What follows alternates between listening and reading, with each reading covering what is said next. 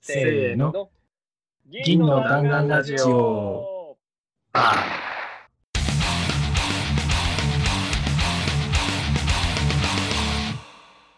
はい、どうも、銀の弾丸ラジオです。銀の弾丸ラジオは、チームのチームによるチームのためのラジオです。私たちはシルバーバレットクラブというチームで、普段から一緒に仕事をしています。もっとチーム開発を上手くなりたいという思いで、チーム開発やアジャイル開発に関するいろんな話をしていくラジオです。銀の弾丸ラジオでは、フィードバックを募集しています。ツイッターで、シャープ、銀の弾丸ラジオをつけて、感想、まさかり、チームやメンバーへの質問、ララジオで取り上げてほしいテーマなど、どしどしツイートしてください。はい、始まりました。イェイイェイ。イェーイ。イェーイ。まあね、相も変わらず花粉症が辛い季節ですが、ポッドキャストを撮ってきますよ。はい。やっていこう。目がかゆい。本当だよ。はい。ということで、じゃあ、まず自己紹介からいきましょう。はい、どうも、プロレス担当のおよべです。そして、はい、えー、現場担当の佐藤です。そして、そして、はい。スタジオの宮崎です。はい。ということでね、今日はね、この3人でお送りしていきたいと思います。今日はというか今日もですね。まあ、早速ですけど、今日のテーマの方に行きたいと思います。今日のテーマは、初めて自宅開発をやってみた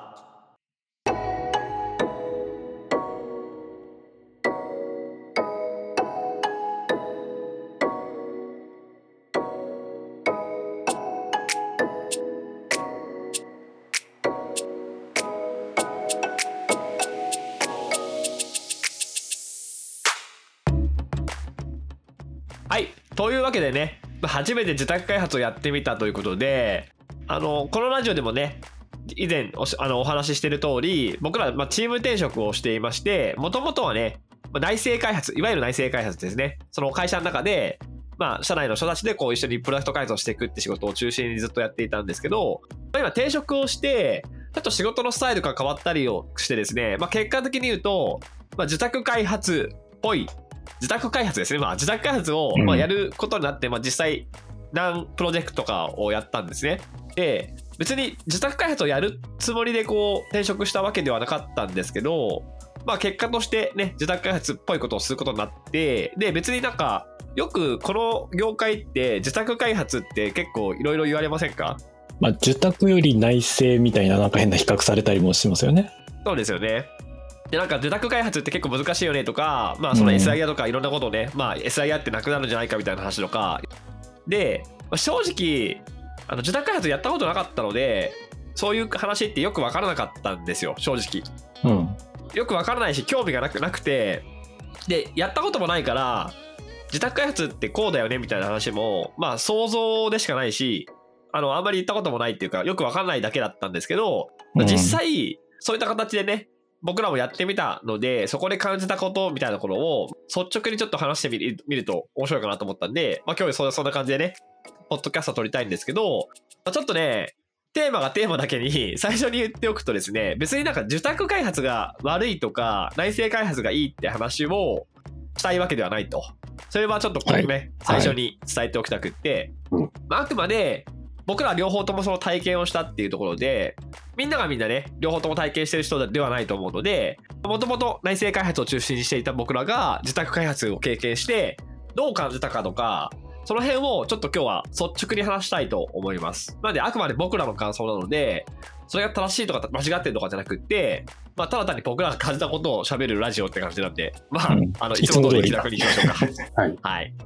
で、あの、このラジオを聞いて、受託開発とか内製開発ってよくわからんなと思ってる方もいらっしゃると思うので、簡単にね、それぞれのま違いをもう一回話をしておくと、内製開発って言われてるものは、端的に言うと、社内の人たちで、まあ、開発をしていくこと。で、ここがまたちょっとややこしいんですけど、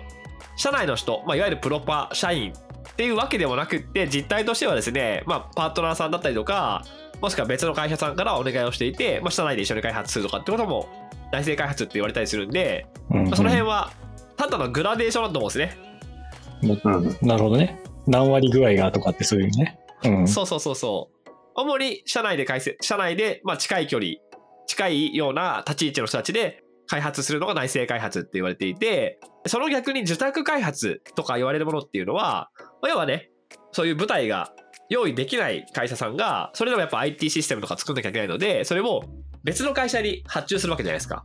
うんで、自宅っていうのはそれを受ける側なので、そういう発注を受けて、開発業務を請け負うっていうのが、まあ、いわゆる受託開発って言われるものかなと思ってます。なので、そうすると、会社を超えて、別の会社がやりたいって言ってることを、えっ、と、自分たちの会社で、その人たちの話を聞きながら作っていく。まあ、それを納品するとか、まあ、いろんなやり方はあると思うんですけど、まあそれがいわゆる受託開発って言われるものですね。で、実際そういう受託開発の会社ってすごくたくさんあると思うんですけど、まあ、その契約方法とかもよく話されるんで、その一括請け負いって言って、まあこういうシステムを作ってください、いちいつまでにって言って、それを作って、作ったものを納品するっていう形だったりとか、まあ、順位人って言って、その期間、えっと、何人がそこにこうアサインされるっていう形で、まあ、さっきの納品とかそういうものは、あなんていうんですかね、義務を負わないっていうか、まあ仕事をするためにこう、人を、まあ、貸すっていうとちょっとあれかもしれないですけど、まあ、そういった形で、まあ、契約もいろいろ違うんですよっていうのが、まあ、この辺の受託開発でよく言われることだったりしますと。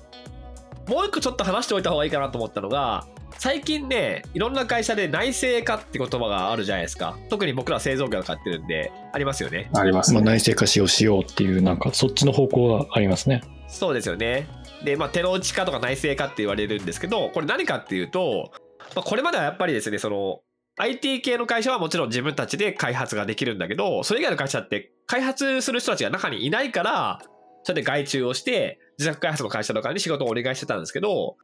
それだと、なかなかこう、うまくいかないこととか、まあ、いろんな、あの、事情があって、自分たちの会社の中で、そういう内製開発、まあ、内製化をして、自分たちの会社で作っていけるようにしていこうっていうのが、まあ、結構いろんな会社、製造業とか、他のその IT 以外のあの事業体で、まあ、言われるようになっていて、まあ、要はね、その自分たちの社内、今までは社外にお願いしていたものを、社内でエンジニアをこう確保っていうか、あの、まあ、育てていって、社内で仕事ができるようにすると。っていうのが、まあ、内製化って言われてるんですけど、ここもちょっと僕らもあんまり知らなかったんですけど、まあ、製造業の会社に、その近しい会社の方といろんな人と話をしていて分かったんですけど、内製化はね、やっぱなかなか大変なんですよね。まあ、分かると思うんまあ、ですけど。そうでしょうね。うん。うん。まあ、だってそもそも、これまでエンジニアが働いていなかった会社に、そのエンジニアを採用をして、その人たちがこう、仕事をしていく。で、環境とかそういう働き方みたいな話もあると思うし、っていうのってなかなかね、うまくいかないんですよ。まあ、集まんないし、えっ、と、じゃあ集まんないから中で育てようって言っても、やっぱすごく大変じゃないですか。だそうですね。から、割と内製化をしてますとか、内製化をしてる、あの、頑張ってますっていう会社とかで、事例とか見ても、蓋を開けてみるとですね、その、いわゆるシステムエンジニアというか、その他の会社にお願いしてるんだけど、全部お願いしてるわけじゃなくって、まあ、要件を作ったりとか、なんか、インターフェースとして社内に一人ちゃんといると。まあ、その人はある程度システムのこと分かっている。まあ、分かってないとしても、社内にいて、その人たち、その人が中心となって別の会社に発注したりとか、あの別の会社から社内にこう人を派遣してもらって、まあ、作ってる状態っていうのも実は内製化って言葉に含まれていたりして、別にそれが悪いわけじゃなくって、やっぱりなかなか人を全部確保するのは難しいから、あの、だんだんそっちに移行してる最中だと思うんですけど、まあ、結構ね、まあ、さっきも言った通り内製開発と弱開発って、僕も最近ようやくようやく分かったんですけど、こうきっぱり分かれてるものじゃなくって、グラデーションでね、どの辺にいるのかぐらいな感じだなってことは、なんか分かりましたよね。そうですね。実際中でやっててもほとんどパートナーさんで、テンポラリーで流動してて、一人だけコアがいるみたいな、そこを内製化っていうのか、受託っていうのかとかはもうちょっとよくわからないかも。うん、難しいですよね。結局、ノウハウって結構人によるからね。そうそうそう。あの、グラデーションはそっちにあの行きたいんだけど、まあそもそも内製化したかった時の理由として、例えば、そういう社内のノウハウを貯めていって、人にこうノウハウを貯めていくことによって、ずっと開発ができるとかってことを言ってるんだけど、まあ結局テンプラリーでそのコード書く部分を他にお願いしてたら、そこの部分って、なんですかね、中にノウハウがたまらなかったりするんで、うん。あの、うんまだなかなか問題解決しないとか、効果出ないとかを含めて、なかなか難しい問題。はい。ってことで、まあ、一般的に言われる内製開発、自宅開発っていうところを、まあ、あくまで僕らの言葉ですけど、ちょっと伝えてみたんですけど、じゃあ僕らがやっていたというか、やっているというか、その辺の受託開発っぽいものっていうのをちょっと伝えると、厳密に言うと、僕ら別に受託開発の会社にいるわけではないので、受託開発ではないんですけど、あの、形としてね、やってる仕事のその形態とか、あの、関係者のこの、なんですか、人間関係とかが、自宅開発っぽいことで仕事をすることがちょっとたまたま多かったんですね。で、うんなぜかというと、僕らの今いる会社は、デンソーって会社なんですけど、自動車部品の会社なんですよ。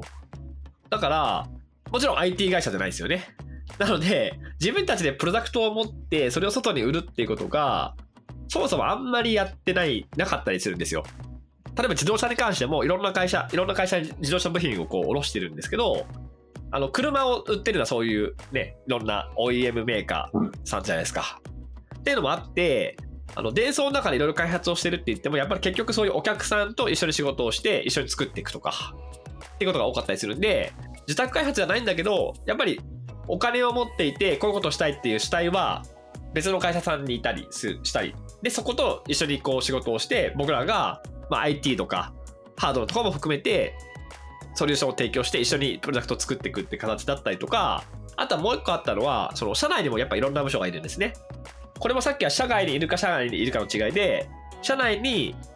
こういうのやりたいと思っていて、まあ、お金を持っているというか、その主体となる事業が別にいて、そこから依頼を受けて、その人と一緒に仕事をして、プロダクトを作っていくっていう形なので、まあ、形上はね、あの、社外受託なのか、社内受託って違いあるけど、まあ、受託開発。僕らが実際にプロダクトを持ってるわけではないっていう形で仕事をすることがたまたまあったので、その話についてちょっとしていきたいなと思ってます。で、ちょっと二人にも聞いてみたいんですけど、まあなんか、あの、皆さんはね、前にちょっと受託開発をやってた経験も実際あると思うんですけど、その、いわゆる内製開発で僕らがプロダクトを持っていて、まあ、特に新規事業とかやってたんで、こう自分たち作ったものを売りに行くとか運用するってことをやっていたって時と、まあ、このいわゆる受託開発っていうのを、まあ、実際今回やってみて、比べてこれ違うなーって思ったこととかってありますか？僕がやっぱ一番大きく感じるのは、その、もちろん受託で、過去自分がいた会社で別で受託の時もそうですけど、もちろんお客さんはなんか目指したいものとかやりたいこととか、ゴールみたいなのがあって、話上はそこに共感して一緒にやるみたいな形で進むんですけど、どうしても、それを受けてこっちの会社はお金もらって、それでビジネス、あの、ビジネスがお客さんがやってることが僕らのビジネスじゃなくて、それを発注を受注して、えっと、お金をもらうっていうビジネスをやってるので、そこのゴールはなんか違うっていう力学はやっぱ働かないわけにいかないんですよねっていうのがやっぱあって、内政でうん。やってた頃は、なんだろうね、そこに心をすり減らすことはまあ少ないというか、お金とか管理とかそういうプレッシャーはどっちも来るんですけど、目指してるところは、なんかいろいろ事業をやってる人と、それに対して開発してるチームがいて、目指すとこは一緒ってやりやすい、内政の方がやりやすいなっていうのは感じます。ああ、確かにそうですよね。なんか、一番、ぶっちゃけこの今回その、受託開発やって、それはないだろうって僕らが憤ったというか、ない、ないなって本当にこう思ったことで言うと、まああの実態とはちょっとぼかして言いますけど、まあすごくちょっと極端に言うと、まあ今の宮さんで言った話につながっていて、まあ、僕らはプロダクト開発と同じノリでやってるんで、えっと、運用しやすいとかいいプロダクトを作る。で、もちろん、作る時のコストもあったりするんで、その辺を含めて、こういうのがいいんじゃないかっていうのを、こう、ベストなものをこう、一緒に作ろうっていうふうに目指して仕事していくんですけど、やっぱ今言ったみたいに、その仕事を受けてる側としては、まあ、極端な話、えっと、相手が満足してしまって、で、僕ら、その、えっと、作る方のコストが低い状態、で、お金もらってコストがありますって、差分が利益じゃないですか。それが最大化するのが、やっぱり、まあ、ある意味正義になってしまうってバイアスがどうしてもかかりますよね。って時に、もう、相手は、例えば全然こう IT のこと詳しくないから、そこに時間をかけるよりは、もうこっちでこんな感じでしょって作って、相手がうんって言ったら OK だよねっていうノリ。まあ、極端に言ってますけど、そういうノリは、うん、マジで、ちょっとこう、こう、腹渡に帰るじゃないけど、なんかね、ちょっと合わないなって思ったとこありますよね、そこは。うん。本当はお客さんのビジネスが成功しないと、受託としても失敗なはずなので、そうはならないはずなんですけど、結構それは理想で、なんか現実にはなかなか、そうまあ、そこで契約が終わってしまったりとかですもんね。そうそうそう、絶対あると思っていて、だってさ、例えばだけど、その、まあ、向こうがうんって言えば OK って、普通さ、自分たちのプロダクトだったら絶対ないと思うんですよね。自分たちが開発をしていて、うん、って言ったけど、運用するのも自分たちであれば、苦しむのも自分たちじゃないですか。うん。だから、なんか、刹那的にとりあえず作っちゃえばいいやってノリになりにくいと思うんですよ。で、なったとしても、まあ自分たちでその責任を払うだけなんで、まあ、自業自得だよねってないけど、って感じなんだけど、自宅開発の場合はそれがややこしいのが、えっと、もし納品とかプロジェクトで終わりっていう風になってしまうと、そこまででやっぱ考えてしまうんですよ。で、目的が違ったりすると、そうすると、作った人と運用する人が別になったりするわけなので、そこが、まあ、一家っていう、言いやすくなるよね。ちょっと言い方選ぶと。うん。言いやすくなってしまうってところは、まあ、ちょっとなかなか違うというか、あの、より気をつけなきゃいけないところだなって思いましたよね。そう、だからなんか、まあ今の話につながるんですけど、やっぱりプロダクト開発してる時っていうのは基本的には、もちろん内製開発してる時も、ずっとそのプロダクトに一生関わっていくかどうかなんて分かんないじゃないですか。当然、まあ転職した移動したりとか、まあ、プロダクトが終わったりするねんですけど、うんそうそうそう。でも内製開発してる時って、プロダクトをある意味続けるためにやってますよね。うん。うん。そのプロダクトがよく成長していって、売り上げが上がるとか、どんどん拡大していくためにやってるっていうのが、まあ、内製開発のモチベーションであって、自宅開発の場合で、まあ、もちろん契約の形態によるんですけど、プロジェクトを終わらすためにってちょっと逆なモチベーションだったりするじゃないですか。あの、うん。なうん。このプロジェクトをお願いしますっていうふうに依頼されたりすると、そこが終わることがある意味ゴールなので、で、この違いが結構あるなと思うのは、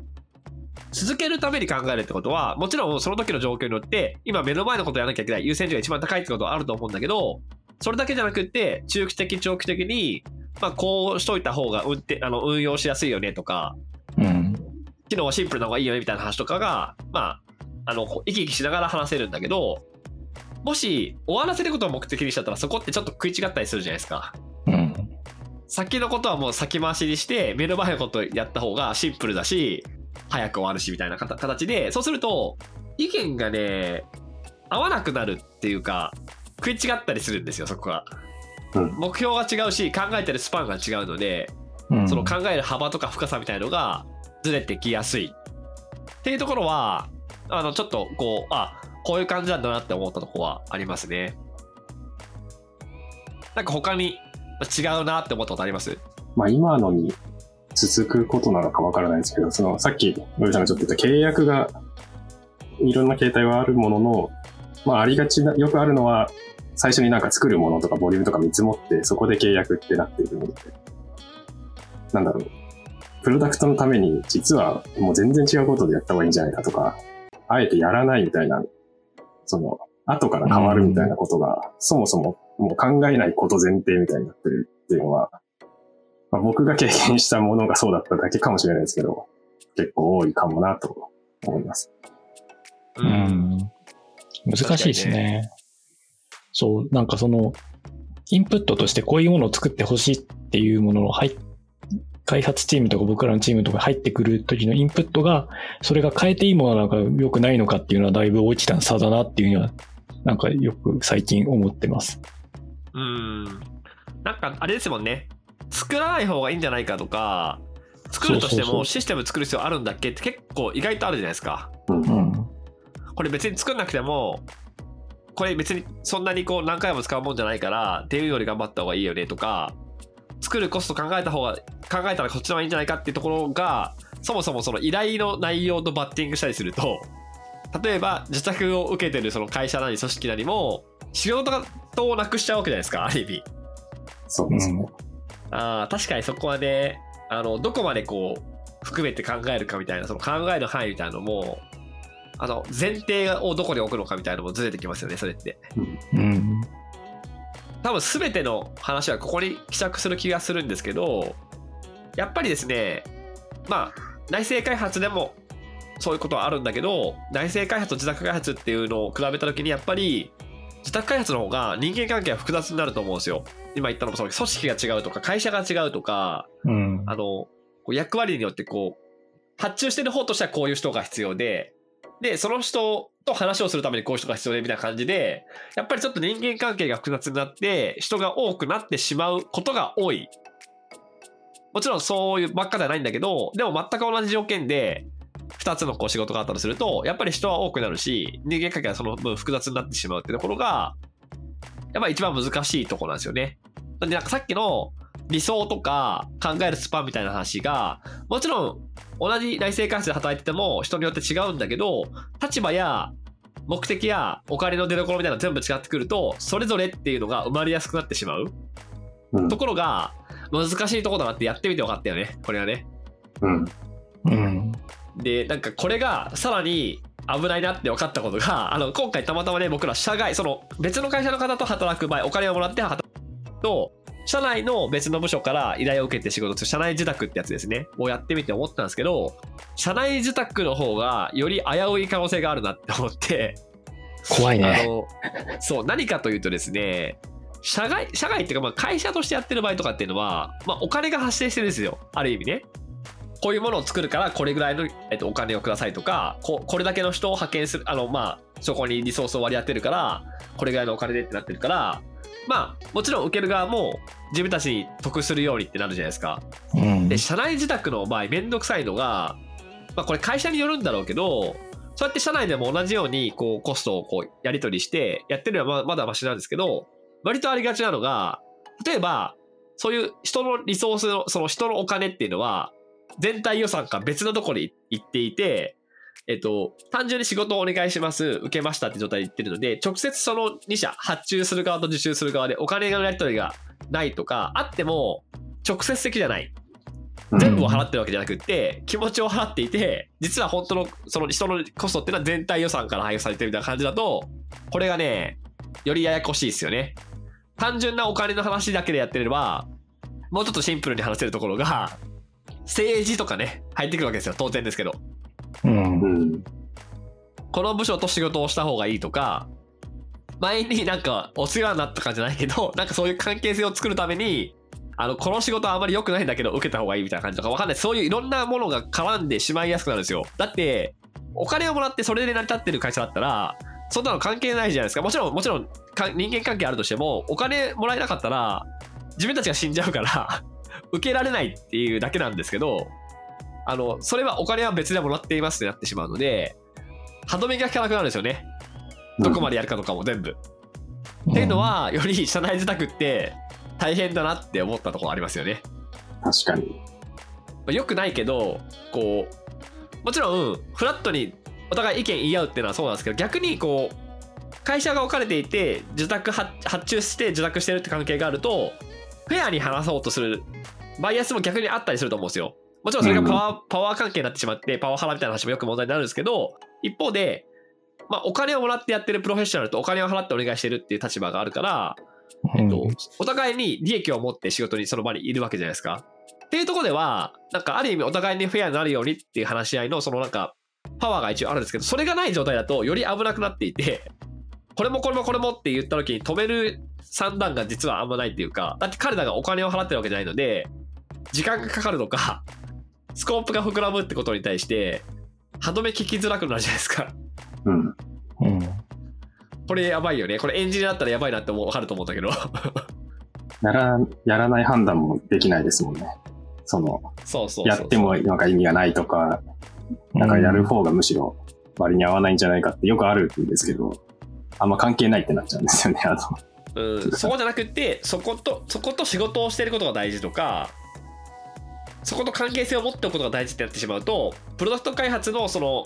より良いものを作ろうとかより運用しやすいとかよりユーザーが使いやすいとかコストをカットするとかって話ではないところに主軸が移ってしまうので、まあ、ややこしくなるみたいのは、まあ、発生しやすいだなってことが、まあ、ちょっと分かった感じですね。はい。あ別に今言った話って自宅開発だからってことばっかじゃないと思うんですよ。もちろん内製開発でも起こりうることもあったりすると思うし、難しいですけど、じゃあ、まあでも自宅開発、僕らが経験して、この辺ちょっと違うなとか、難しくなりやすいんだなって分かったことがあって、その一方で、じゃあ、その中でどうやってうまくやるかって、実際僕らもいろいろ試行錯誤したこともあるし、まあ、次やるなとかってことも考えてることもあったりするじゃないですか。うん。はいはいはいで。、その辺をちょっと話していきたいなと思っていて、まあ、やっぱね、共通して大事だなと思ったのは、その結局内政だろうと自宅だろうと、いろんなそれぞれ目的を持った人が集まっていて、みんな考えてるのはバラバラなわけですよ。うん。で、割と人並みですけど、その人たちを巻き込んでいって、そのそういう関係性を超えて一緒に考えれる関係とか、お客さんとなんかね、サービス提供してる側みたいな感じの関係じゃなくって、一緒にものを考えて作っていくとか、一緒に運用を考えますっていう姿勢はやっぱり大事で、僕らもその最初にその本当に自宅開発みたいなことをやった時に、まあインセプションデッキとかね、最初本当にやったりとか、プロジェクト最初でこういろいろやっていった時に、うん。僕ら開発チームじゃないですか。まあ、あの、開発チームとして入ったんですけど、開発チームがそこに入っていって、インセプションデッキとかバーって回したりとか、いろんなこと話したりとか、あと、その、発注してる人じゃなくて、その向こう側にいる運用者の人たちも入れてくださいって言って、その人たちと直接話して、運用ってど、どこが大変ですかとか、こうしたらいいですかみたいな話を結構直接するんですけど、それだけで感動されたりしますよね。うん。うん。なんか普段はね、多分そこがないんですよね、コミュニケーションが、そもそも。他のなんか、まあ、失礼な言い方かもしれないけど、他のこういう受託とかやってるような人たちだと、多分そういうことを聞きに来ないんでしょうね。そうそうそうそう。だから、こんなに運用のことを考えてくれる人たちがいるとは思わなかったみたいなことも、まあ、お言葉もらったりして、まあ、そやっぱそういう感じで、そこをこっちから乗り越えていくと、向こうもやっぱそれはありがたいと思ってくれるし、そういうお客さんと提供側みたいな感じの境目っていうのは実はなくせたりするっていうのは実際感じたとこもあったので、まあ、それはやっぱ一つね大事なポイントかなとは思いますね。うん。あとはね、これ難しいんだけど、やっぱり受託開発っていうか、そういう仕事をするときに、あの、お客さん選びって言っちゃうと、すごくちょっと上からみたいな言葉になっちゃうんだけど、なんていうかね、誰と働くかっていうことが結構大事な気がするんですよね。まあ、うん相性はありますよね。相性は。相性ある。相性ある。うんそうそうそうそう。どっちが上下とかでも関係なしに。うん、お金を払ってるんだからやれよっていうタイプだとすると、それ断れなかったりするともうどうしようもないじゃないですか。いくらよくしようとしても。だからちゃんとこう、関係性は別の会社で働いてるんだけど、同じ方向を目指していいプロダクトを作れるとか、相手の親もに共感してやれるってところの、どういうお客さんと一緒に仕事できるかっていうところによって、その後のプロジェクトの難易度とか 成功確率結構変わる？っていうところは、まあ、より思いますよね。なんかさっき言ったみたいに、内政でももちろん人は大事なんですけど、それは変わらないですけど、えっと、関係性がやっぱ生まれてしまう？発注側とかっていうところがある以上、よりそのか人間関係の悪い影響を受けやすいことが多いなって思ったんですよ。今回やってみて。うん。うん。うん。だから僕らは別にそういう相手じゃなかったかもしれないですけど、すごく壊すだけで、どんだけこうアプローチしてもそんなのいらないからやめろって、とにかく作れっていう人だとすると、そこを超えられなかったりとか、それを聞くしかなかったり、ない状態に陥ったりすることがあるんじゃないかなっていうのは、やってみて分かったんで、あなんかお客さん選びっていうか、まあ、誰と働くかが大事だな、より大事だなってことは、なんかよく思いましたよね、これ。確かに。そうね。さっき言った巻き込んでいくとか、インセプションデッキとかやることにいいねって思ってくれる人だと、まあ僕らがやるとしたらありがたいですよね。うん、そうですね。そこ分かってくれる方の方が。そうそうそうそう。私さっき言ったみたいに、やっぱりどんどん人が増えていくんですよ。単純に役割だけじゃなくて、それにプラスして、なんかお互いの調整役みたいな人が入ったりとかして、プロキシーみたいな感じでね。うん。はいはいはい。そうすると、普通、えっと、同じ会社の中で働いてるだけだったら必要なかった人が必要になったりするんで、そうするとコミュニケーションが階層化されたりして、より仕事が難しくなるじゃないですか。だからやっぱり、まあ、例えばスクラムとかやってたとしても、まあ、よく言われる話ですけど、本当の PO はその発注者側なんだけど、その人たちが全然やってくれないし、わかんないから、まあ、その人たちをお客さんと見立てて、中側にあのプロクシー PO みたいなのを置いて働くとかよくありますけど、そういった感じで人がどんどん増えてくるんですけど、それをなるべくやめるっていうのは結構一つ大事なポイントですよね。人が増えれば増えるほどやっぱ難易度上がるなって思ったんで、余計な人は入れずに人は少なくして、で、直接、まあなんだろうな、チームがもう話をすると、一緒に話をするとか、あの階層構造で会議体を作るわけじゃなくって、全員で同じ場で話すとか、そういうのはやっぱより大事になりますよね。そうね。同じ組織でも人が多いだけで大変なのに別の会社ってなると余計その情報を何を出していいか良くないかみたいな変なのが絡んでくるから大変だよね。そうそうそう。でさ、その、もし間に入った人が中継してるとしても、その人が、まあ、例えばちょっと IT のこと分かったりとしても、実際作ってるわけじゃなかったりすると、かなりこう、うん。情報量が落ちたりとか、ねじ曲がって伝わったりとかするじゃないですか。そうそうそうそう。だからなんか知恵、情報の遅延もするし、勘違いも起きるんで、まうんあ、これよっぽど優秀な人が入ったら別かもしれないけど、そうじゃなければ、誰が入っても、これ劣化プロキシーなんですよね。う。うんん。プロキシー通してなんか通信が劣化するって最悪な状況なんで、だったらまあうん直接話した方がいいよねっていうのは、あ本当そうだなと思うんですよね。っていうのと、あとまあこれやっぱ一番大事だなと思ったのは、その、まあ、いろんなパワーとかいろんな人間関係目的っていうのが働くので仕事をこう回していく開発を進めていくのかっていう時に何をベースに意思決定をしていくかってところがかなり大事でで起こりやすいのは発注者側の意見が大きくなってしまいがちなんですよ。声のでかい。そうもちろん大事なんだけどでもこれ内政でも自宅でも同じなんだけどうん。誰かが欲しいって言ったものが本当にユーザーが欲しいものとは限らないじゃないですか。うん。うん。だからやっぱりよりファクトその実際に起きたこととかデータとかユーザーの声とかそういうファクトをベースに進めていく。こうしたいって思いはもちろんあるんだけど実際こうでしたよって話をベースにあだったらこうしようかっていうその別のところにその、えっと、発注側と受注側みたいな関係性の中で仕事を進めるんじゃなくて別のその第三者というか別の事実の方に向き先を変えてそれを見ながら同じ方向を見て話をしていく。そのファクトをベースにこうした方がいいんじゃないかって話をすると、その受託、その発注みたいな感じの関係性が、まあある意味なくなるっていうか、同じ方向を見て進みやすくなるので、いかに早くそのファクトをベースに進めるようにするか。だからやっぱり、どんどんこう。動いてるものを見せなきゃいけないし、ユーザーに見せるとか、データを集めるとか、そういうことがかなりこう、より大事になってくるなっていうのがね、うん。改めて思いましたよね。確かに。まあ、そんなか、頑張ってね、どうやってうまくやるかみたいなのを考えてみたんですけど、頑張って。頑張ってね。そうそうそう。で、なんかね、まあちょっと、こっからはある意味僕らの本当に意見に近いところには入っていくんですけど、やっぱこの受託とか内政の話っていろんなところで出てきて、あえて今回も対比させて話したんですけど、まあ、やっぱり、まあ、向き不向きってわけじゃないけど、そういうところやっぱすごく出てくるなと思っていて、まあ、例えばですけど、本当にプロダクト、いいものを作りたいとか、お客さんお客さんと近い距離で働きたいとか、このプロダクトをどんどん良くしたいっていう思いが強い人とかチームの場合っていうのは、やっぱり複雑になっていくもなっていくほど、それがやりづらい環境になっていくので、あの、大変ですよね。でも一方で、もしかしたら、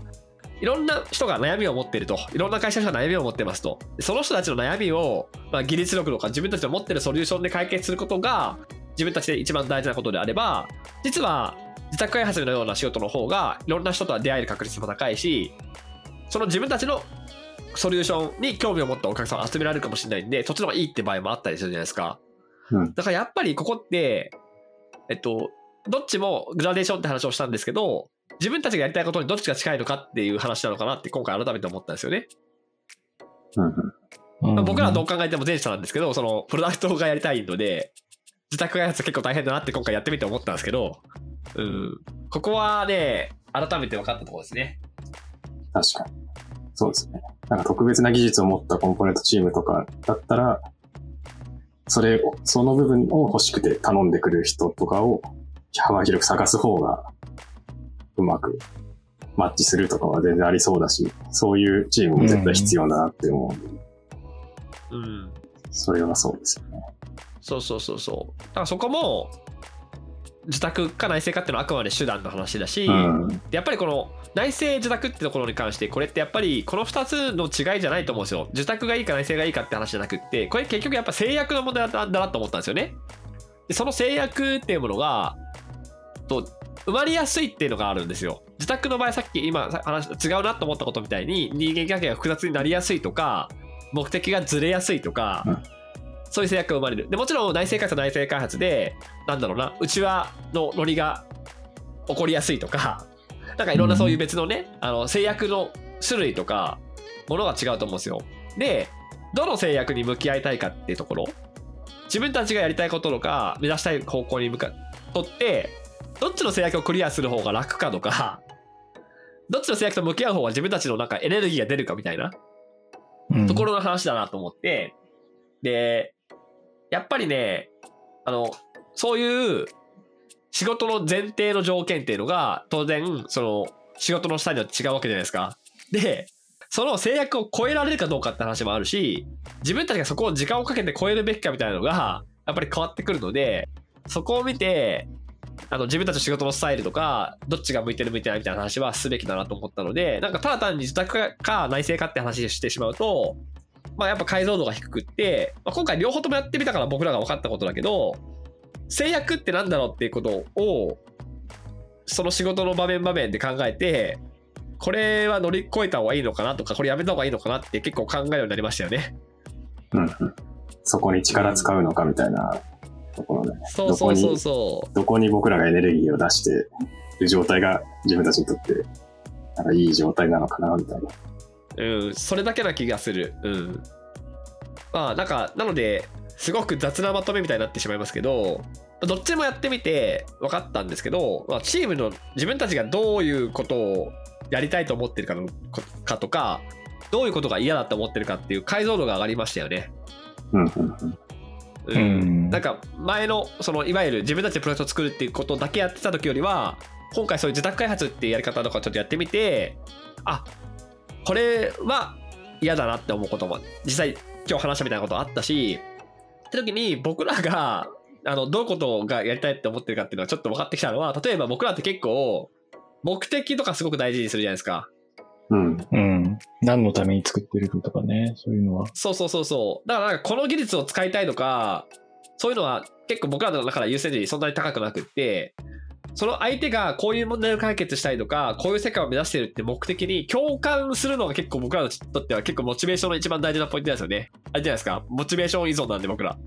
そう。で、ですねその共感ができるかどうかみたいなところが、うん。やっぱり改めて大事だなと思ったし、まあこれ自宅内政に関わらずね。で、うんそそういうふうな自分たちが目指したい方向をどうやって環境を作っていくのか整えていくのかっていうところが、まあ、やっぱこれまでもやってきたんだけど仕事の環境によってやり方とか制約が違うからどうしていくのかって時にやっぱり今回改めて思ったのはだからやっぱ自分たちで仕事を作るまあこれあの、えっと、起業するとかっていうちょっと端的な話じゃなくってどの会社に所属していたとしてもどういう仕事をしていたとしても仕事を作る能力っていうのはやっぱりないと苦しいままだなって思いましたよね。それはそうだね。そんまあ、なんだろうな。まだうまく言えないけど、受託をやるっていうのは、まだ手の内化できてないなっていう風な感じはするんだよね。個人的には。うん。あえてそこを選択できるかっていうと、今はできないなっていうだけで、なんというか、共感できないっていうのもそうなんだけど、じゃあ共感するために何かできることはあるんだろうかとかっていうのも、一つは方法としてあるのかなとかって思ったりはするんだけど、でもなかなかそれも難しいなって。うんううん。ん。確かにそこが上手くなればもしかしたら別に目的持ってる人がいて共感できるって形だったら全然自宅でも問題なくできるかもしれないってことですもんね。あその状態に持っていくのが、うん。そこにね、歩むパスがなんか割と遠いじゃない、遠いじゃないですか。で、遠い場合があるじゃないですか。こう自分たちがなんかそういうドメインを知らないとか、向こうの状況が分かってないとかっていうので、そこを超えられるんってやっぱ難しいなっていうのは感じますよね。そうですね。まあ、やっぱだからさっき言ったように仕事作るじゃないけど、そのえ選べるようになるというか、その自分たちのチームと一緒に働きたい人がいっぱい現れるとかもそうかもしれないですけど、うんいろんな目的を持ってる人がいるんで、その本当に目的を持ってやりたいけど、なんか一緒にこう作ってくれる人がいないとかってちょっとどうやって結びつくかとか、うん。もしくは一緒にこういうプロジェクトを作りたいっていう人を探してるところに一緒に入っていって、まあ、そのいわゆる内製開発みたいにするかっていうのはただ単に形の違いだけであってやっぱりその同じ方向を目指せる人たちとどう出会うかとかどう仕事ができる状況をするかっていうところが、まあ、やっぱ一番大事で、まあ、内製なのか自宅なのかっていうのは二の次三の次でなんでそこに疲弊するかっていうとそれをやらざるを得ない状況にいないるからですよね。その筋が悪い自宅開発のなんかやばいような形にはまってしまってるんだけどそれが自分にアサインされてしまってるからやるしかない状況っていうのが結局辛い状態なので、うん。うん。あのやっぱり選ぶ側選ぶ側っていうかそのいい環境を用意する側作っていく側って方向に回っていくっていうことがやっぱだ大事っていうかそれをやっぱ僕らも身につけなきゃいけないところだなっていう感じはしますよね。うんうんうん。はい。って感じでちょっと話していきたいんですけど、まあ、改めてもう一回言っておくと、まあ、多分、ちゃんと今回の話を聞いてくれた人は分かると思うんですけど、別に自宅開発がいいとか、内製開発がなんか悪いみたいな、なんか内製がいい悪いみたいな話をしたいわけではなくって、僕ら実際やってみて、どういう違い、こう、ギャップを感じたかっていうところと、まあ、あの、最後にも言った通り、結局内製開発や自宅開発っていうのはささまつな問題だなってことが僕らの中の学びなので、うん。頑張っていくぞって感じですね。頑張っていくぞ。最後はね、雑にいつも通り。うん雑談ですから。そうそうそうそう。まあでもね、結構大事なのは、やっぱり自分たちが実際仕事とか通して感じたことっていうのを、その時のスナップショットで、こう、まあ音声でも残しておくっていうのは、一つ大事なことだと思うので、まあ、本当に今日はね、うん。素直に率直に話してみたって感じで、はい。まあ今日はこんなところで終わりたいと思います。じゃあ、いつもの締め方でいきましょうか。はい。はい。せーの。閉店ガラガラ。ありがとうございましたありがとうございました。